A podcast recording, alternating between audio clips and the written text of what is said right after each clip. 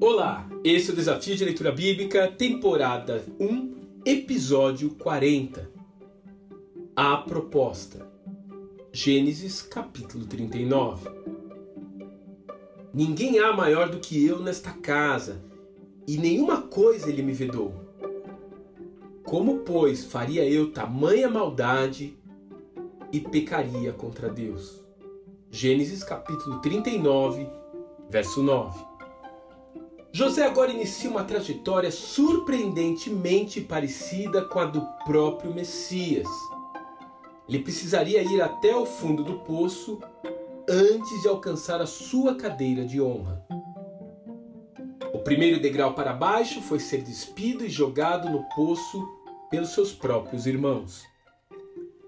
A seguir, ele foi vendido aos ismaelitas, que o levaram, sabe-se lá de que forma, até o Egito. Finalmente, o contador de sonhos é comprado como escravo por um comandante do alto escalão egípcio.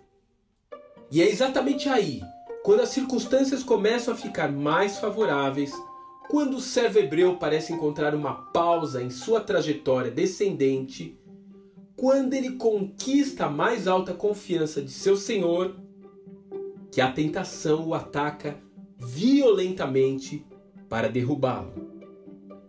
O pecado vem assim como um animal predador que sabe a hora certa de atacar. A proposta indecente não veio nos primeiros dias, quando o moço ainda estava se refazendo das feridas físicas e emocionais.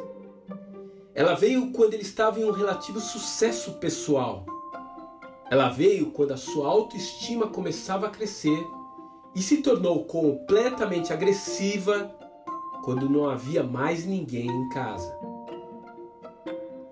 E então José foge. Ele não faz isso porque está em uma crise em sua identidade de gênero. Também não é por medo que o descubram e acabem com a sua carreira promissora. Ele foge porque os seus valores resistiram ao sofrimento e injustiça a que ele foi submetido. Ele foge porque o seu relacionamento com Deus vale mais do que qualquer necessidade física ou emocional. Ele foge porque, apesar das circunstâncias adversas, Deus ainda ocupa o primeiro lugar em sua vida. Que lugar Deus ocupa em sua vida hoje? Que Deus te abençoe e até amanhã.